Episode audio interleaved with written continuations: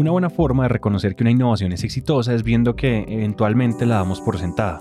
Piensen por ejemplo en la vacuna contra la viruela. Fue la primera vacuna de la historia en desarrollarse. Erradicó completamente una enfermedad de la que hace más de 40 años no muere nadie y se calcula que ha prevenido la muerte de más de 500 millones de personas.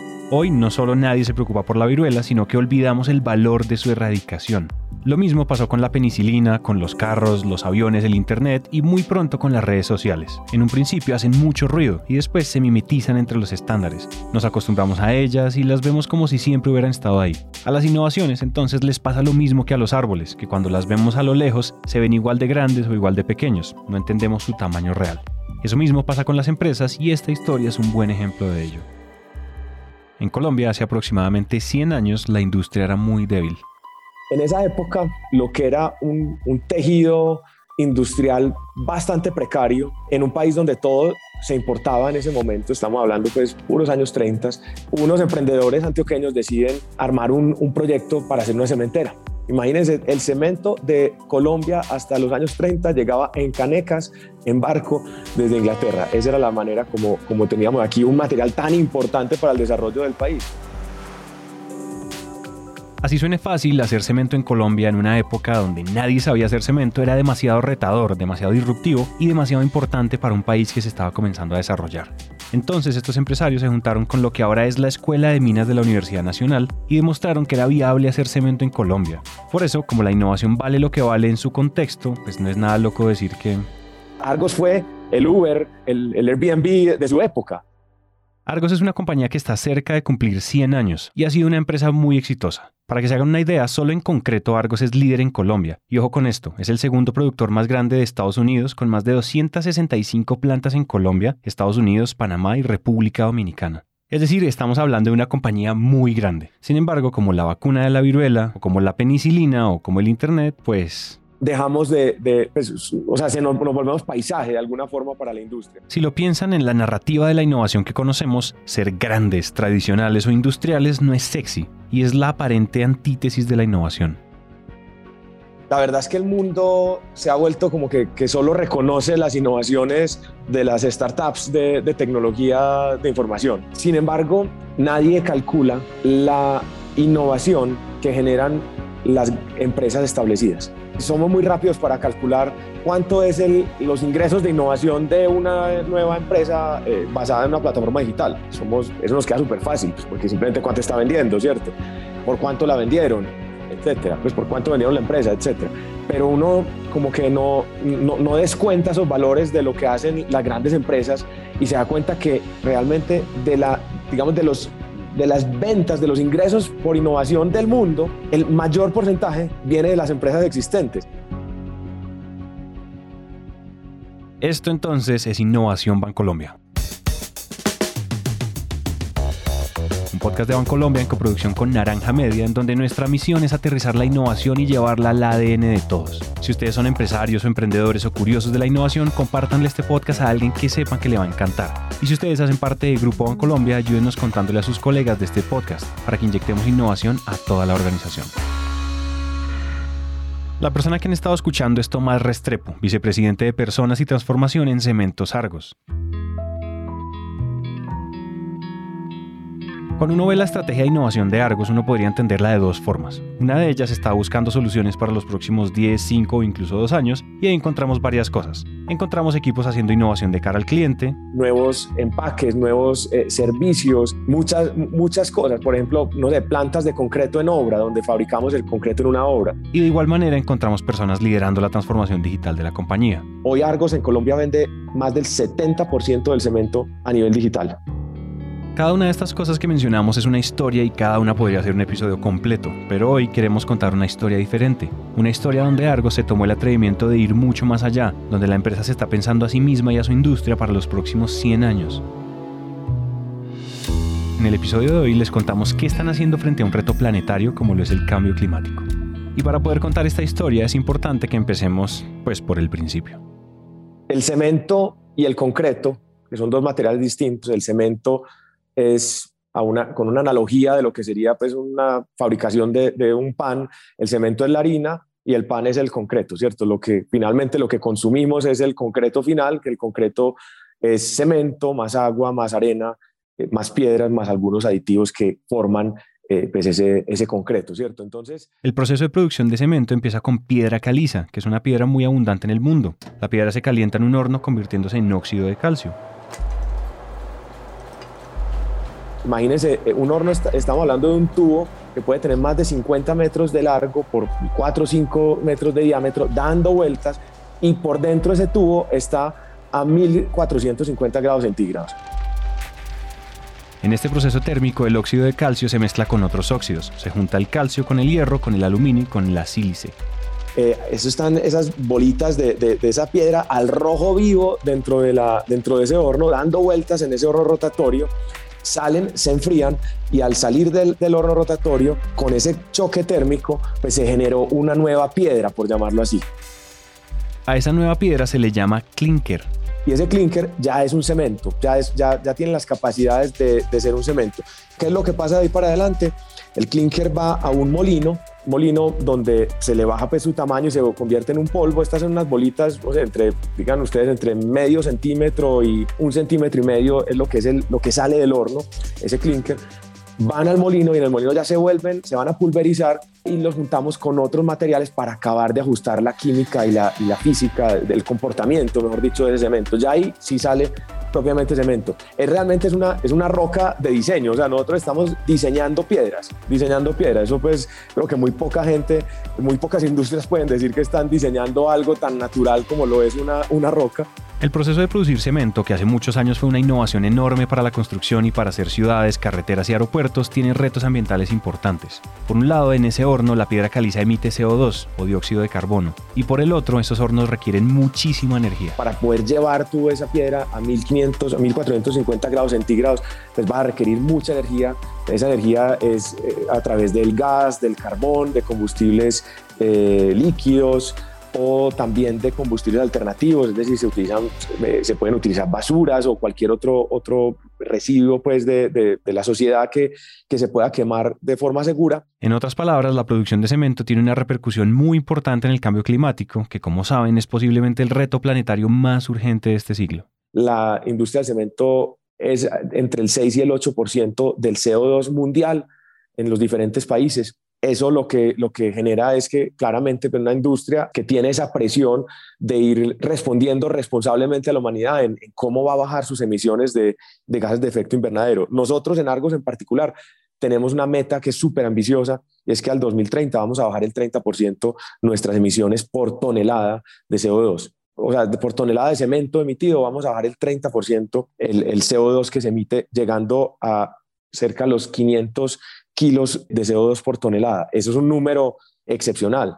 Eso es un número que está muy, muy, muy por debajo de lo que, de lo que logran eh, pues las cementeras a nivel mundial o la industria a nivel mundial. Y para esto, pues eh, con esos retos grandes que nos ponemos es que nace todo un, todo un componente, pues todo un paquete importante de, programas de innovación, que son los que nos llevan a, a, ese futuro que nos soñamos. Dentro de todos los programas de ese futuro que se sueña Argos, queremos contarles dos historias. Y en la primera necesitamos hacer un repaso. Si recuerdan sus clases de biología o de ciencias naturales en el colegio, es posible que recuerden que en la naturaleza hay cinco reinos, el reino animal, el vegetal, el fungi, que es el de los hongos, el reino monera, que es el de las bacterias, y de quinto está el reino protista, que literalmente es el reino de esos seres que no están en ninguno de los anteriores.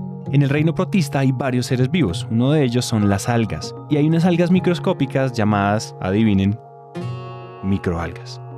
Las microalgas han sido reconocidas históricamente como uno de los principales mecanismos de captura de CO2 del mundo. Del mundo. Se habla de que el 75% del oxígeno que respiramos proviene de los procesos de fotosíntesis de las microalgas.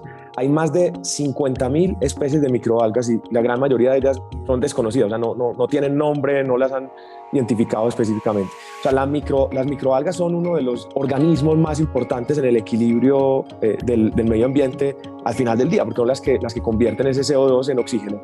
Y están disueltas, están dispersas en, en la naturaleza en general, o sea, pueden estar en, en un lago, eh, en el mar, en los ríos, en una cueva, en todas partes, pues es, es, o sea, las microalgas es como lo que llamamos la lama, ¿cierto? Esa lama verde que si una piscina no le echas cloro en una semana se empieza a llenar de lama. Pues esa, esa tal lama son las microalgas que están en todas partes. Entonces, las microalgas están, son, han sido documentadas como un mecanismo muy importante de fotosíntesis, por consiguiente de generación de oxígeno y, también de captura del CO2, pero no se han podido, entre comillas, domesticar. Es un organismo que crece eh, como aleatoriamente. La microalga decide cuándo y en dónde nace y a qué proporción nace, pero realmente muy poquito era lo que se había llevado a la industria. Argos entonces se propone domesticar estas algas. Y quiero ser claro, esta decisión de comenzar un proceso que es científico es una apuesta de largo plazo. Para que se hagan una idea, esto que les estamos contando comenzó en el año 2008, es decir, hace 12 años y no ha terminado. Por otro lado, así como en el inicio Argos fue posible gracias al trabajo conjunto con la Universidad Nacional, esta historia es resultado del apoyo académico y científico de la Universidad de AFIT, que de hecho tiene el Centro de Innovación de Argos dentro de la universidad. Lo primero que hicimos fue del universo de las microalgas que se conocen, encontrar las especies que mejor potencial tenían de funcionar bajo, el, bajo las condiciones a las que las íbamos a someter. Ahí nos fuimos eh, escalando, seleccionando las especies, viendo cuáles no funcionaban. Algunas pues, crecían muy rápido, pero, pero dejaban de crecer, otras no crecían, eh, otras eh, sí, se desaparecían, en fin, pasaban todo tipo de cosas pues, hasta que de repente encontramos unas que sí, nos, que sí no funcionaban después de investigar mucho. La selección artificial le permite al ser humano intervenir de manera controlada en procesos naturales y en este caso le permitió a Argos elegir las especies de algas favorables para recolectar el CO2 de manera eficiente. En este proceso, que repetimos duró años, fueron escalando lentamente los resultados. Primero en el laboratorio con algunas algas, después en la terraza del centro de innovación ubicado en EAFIT y después en un proyecto piloto en la planta de Cartagena. Es la planta de cemento más grande del país. La pregunta que ustedes se pueden estar haciendo es, ¿un proyecto piloto de qué? El proceso se trata de que tú tienes se llama un fotobioreactor, pero pues en palabras sencillas es básicamente un, florero alto, ¿cierto? imagínense esos floreros pues donde mete la gente como bambú, pues y así, floriditos. En ese fotobioreactor, ese gran vaso donde va a ir la microalga, se diluye agua con una colonia de microalgas que empiezan a crecer, ¿cierto? Están ahí listas para crecer. Entonces, sembramos esa semillita de la microalga en ese, en ese fotobioreactor. Y luego lo que hacemos es que le burbujeamos los gases que salen de las chimeneas de los hornos de cemento. O sea, una manguera, pues dicho de alguna manera, ¿cierto? Que entra hasta el fondo de, de ese fotobioreactor, ese florero pues, gigante, y esas burbujitas que, tienen, que contienen CO2, entre otros gases, ¿cierto? Todos esos gases de, exhausto que salen pues, del, del, proceso del cemento, pues van a generar burbujitas a través de todo ese fotobioreactor. Esas algas las seleccionamos nosotros porque les gusta mucho, mucho el CO2 que lo, necesitan. Son, son algas súper ávidas de crecimiento. Esas algas, entre, digamos, son las, las enemigas del dueño de la piscina, ¿cierto? Esas, esas que son terribles de, de erradicar de la piscina, esas son las que más nos gustan. Esas son las que más nos gustan. Entonces, lo que hacen esas microalgas es que ellas absorben el CO2 en su proceso de fotosíntesis, como cualquier planta, ¿cierto? El CO2, el carbono que está dentro del, dentro del CO2, lo convierten en, en parte de su estructura o sea, ellas, ellas convierten el carbono eh, que está disuelto en el, dióxido de carbono, lo convierten en, su biomasa, se llama esto, ¿cierto? Y van creciendo, se van reproduciendo rápidamente, rápidamente, rápidamente. Entonces, entre más rápido crecen, pues significa que más rápido están absorbiendo el CO2 que está pasando en las burbujas que van subiendo a lo largo, pues, eh, verticalmente en ese fotobioreactor. Ese fotobioreactor se llena rápidamente de algas ¿cierto? Las algas se van saturando y se, y se llenó de algas, pero se llena hasta un punto que, realmente pues hay que, hay que sacar el fotobioreactor, sacar las algas, sale, sale ya en, en, masa, ¿cierto? Estamos hablando ya pues un, bulto de, algas, un baldado de algas, pues, por llamarlo así. Y esas, esas, esas algas pues lo que hicieron fue que convirtieron el CO2 que iba a ir al ambiente y en lugar de llegar al ambiente, llegó al alga y se convirtió en, en parte pues, de esa estructura. Lo que sigue en ese momento es convertir esas algas en algo útil para la humanidad. Ese algo útil, hay muchos tipos de, de, usos, por ejemplo, fertilizantes, hay eh, alimentos, alimentos animales, alimentos humanos, eh, medicinas, en fin, pueden salir muchas cosas, pero uno de los principales usos o de los más interesantes es el de los biocombustibles. Entonces, lo que se hace es que se hace un, un proceso industrial mediante el cual con presión y temperatura se extrae, se extrae el biocombustible que tienen ahí, o sea, como lo, la capacidad de hacer, un, de hacer una gasolina eh, que tiene una planta. Fíjense que biocombustibles salen de muchas cosas, por ejemplo, de la caña de azúcar. ¿cierto? Se saca hoy en día pues muchos eh, bioetanol, biocombustibles en Colombia. Este es similar a ese tipo de, combustibles que salen como el de la caña, pero sale, pues a diferencia de la caña, sale de, de las algas. Entonces, se hace todo un proceso de refinamiento, de, cómo, de cómo se va refinando esa microalga y se va convirtiendo, esos aceites que salen se van convirtiendo ya en un, en un combustible más puro y, pues, y el objetivo al final del día es entregarle eso ya como, como biocombustibles para que pues, los, las industrias que utilizan combustibles lo puedan utilizar como un combustible limpio. Entonces, es un proceso pues, bien bonito donde un gas que iba a ser un generador de efecto invernadero, por el contrario, se, eh, se circula y se termina convirtiendo en un combustible limpio para, otras industrias. Eso es básicamente pues, el, proceso de la, de la microalga. Palabras más, palabras menos, estas microalgas tienen la capacidad de alimentarse del dióxido de carbono que emiten las plantas de cemento, el mismo que antes se iba al medio ambiente y además ahora el residuo de ese proceso se convierte en biocombustible. Ahora, como si no fuera poco, es necesario hacer una aclaración más. Y es que el alcance de estas microalgas es superior al alcance de un bosque. ¿Qué tiene de interesante la microalga con respecto al mecanismo de captura tradicional que es el bosque? ¿Cierto? Un árbol, un árbol captura CO2 y lo convierte también en biomasa, que es su madera, eh, y, todas las plantas en general pues hacen ese mismo efecto. La lógica de, las microalgas es que son mucho más ávidas por el CO2 que lo que es cualquier planta. Entonces, para que se hagan una, una idea, nosotros empezamos en laboratorio en 2013, nos estaban dando una captura equivalente a 27 toneladas de CO2 por hectárea por año. Esto ya es mucho más de lo que, de lo que captura un bosque. Un bosque, se dice, dice la FAO, que está entre poco menos de, de 2 toneladas de CO2 por hectárea por año y 10 toneladas de CO2 por hectáreas por año que es capaz de capturar un, un bosque. Nosotros a nivel tropical hemos llegado a demostrar que en algunos casos específicos es no capaz de llegar a 19 toneladas de CO2 por hectárea por año. Nosotros arrancamos desde el laboratorio con 27.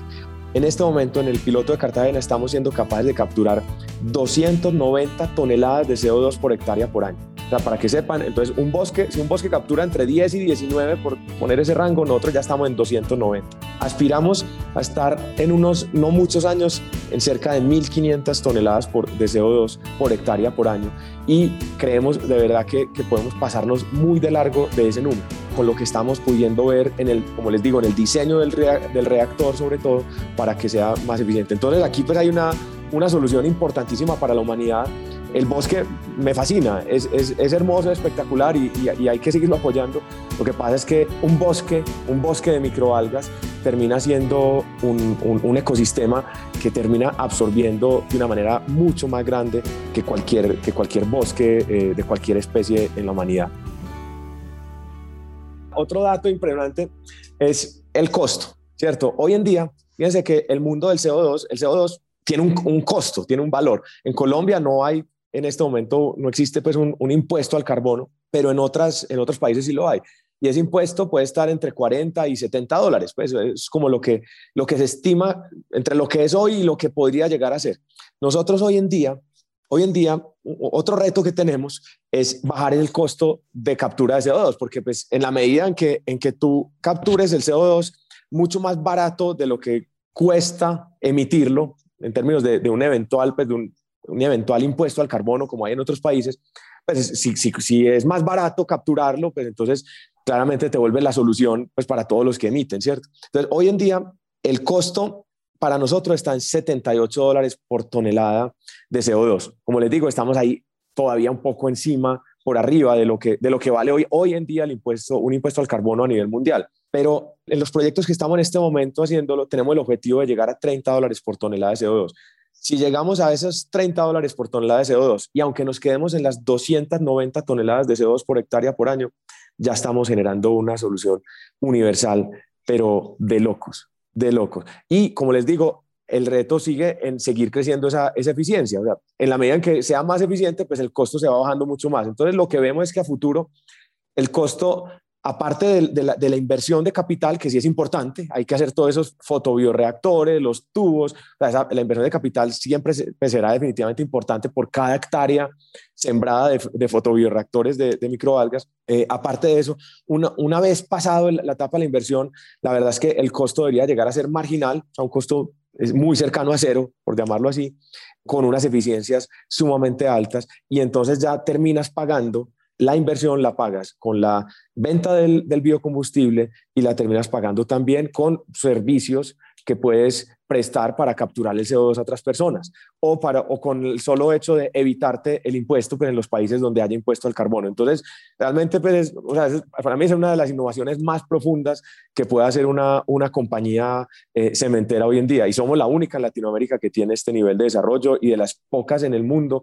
eh, que, están en, ese, en este nivel ya de, tener fotobioreactores a nivel industrial. Esa es como un poquito la, la magia pues, de, la, de la microalga y por eso es que que dijimos, nos vamos a, dar contra el muro 50 mil veces, no importa, pero esto hay que sacarlo adelante. Esta es una respuesta para la necesidad de la humanidad de, controlar el efecto invernadero. El comentario que viene aquí es que esta innovación, que es impresionante, tiene la capacidad no solo de cumplir las metas internas de Argos, sino transformar una industria. El problema es que este comentario que suena desprevenido es demasiado importante, entonces lo vamos a decir de otra forma.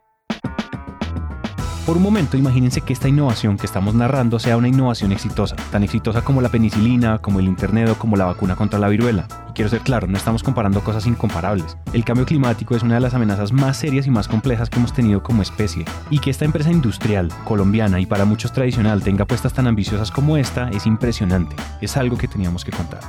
Sin embargo, esta historia no acaba aquí, porque este proceso no termina con algas. En el próximo episodio ¿será que hay manera de emitir menos CO2 al ambiente? Pero también, ¿por qué lo están haciendo? Argos tiene un momento muy importante en su vida que yo creo que muy pocas compañías lo han vivido. Es un momento existencial.